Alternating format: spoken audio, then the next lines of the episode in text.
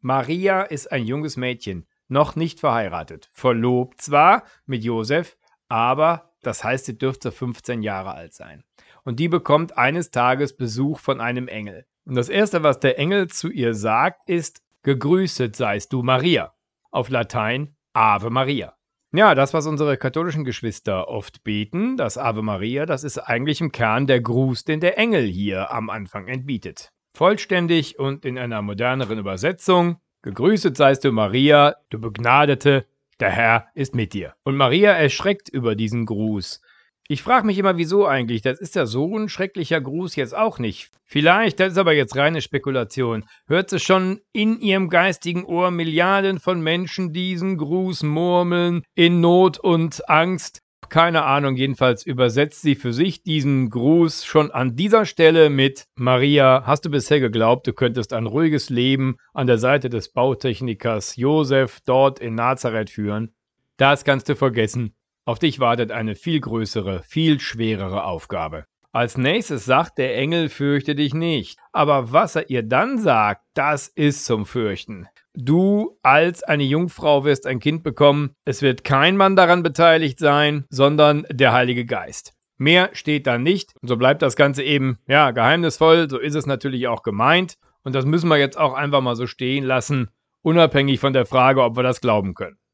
Fest steht nur, dass dieses junge Mädchen diese Botschaft jetzt tragen muss. Und zwar als erstes zu ihrem Bräutigam Josef. Und das ist dann nachher im Matthäusevangelium auch noch geschildert, dass der das natürlich nicht glauben kann.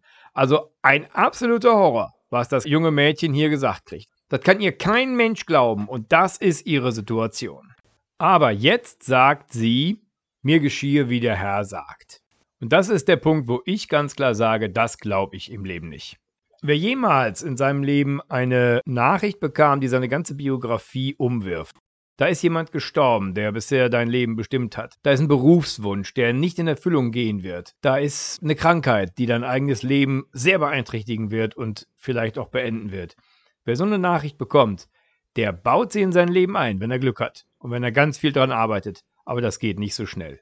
Ich finde, da hätte der Lukas, Maria und damit ja auch irgendwie uns ein bisschen mehr Zeit der Verzweiflung zugestehen dürfen. Die katholische Tradition ist mit Maria auch gnädiger als der Lukas, denn sie hat ein schönes Lied erfunden, das heißt Maria durch einen Dornwald ging.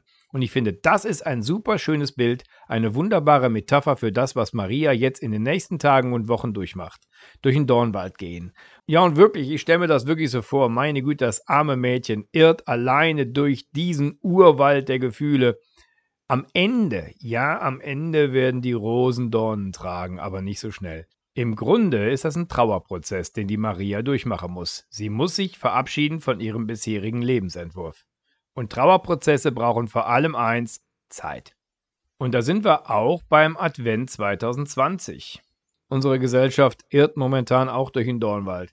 Vielleicht werden wir am Ende sagen, Mann, sind wir gut durchgekommen und es war auch vieles gut. Die Dornen haben auch Rosen getragen, aber so weit sind wir noch nicht. Wir müssen auch als Gesellschaft uns trauen zu trauern. Es ist ganz verkehrt zu sagen, ja, das wird schon, das wird schon. Nein, weinen wir ruhig ein bisschen drüber. Und dann kann es vielleicht irgendwann ein positives Resümee geben.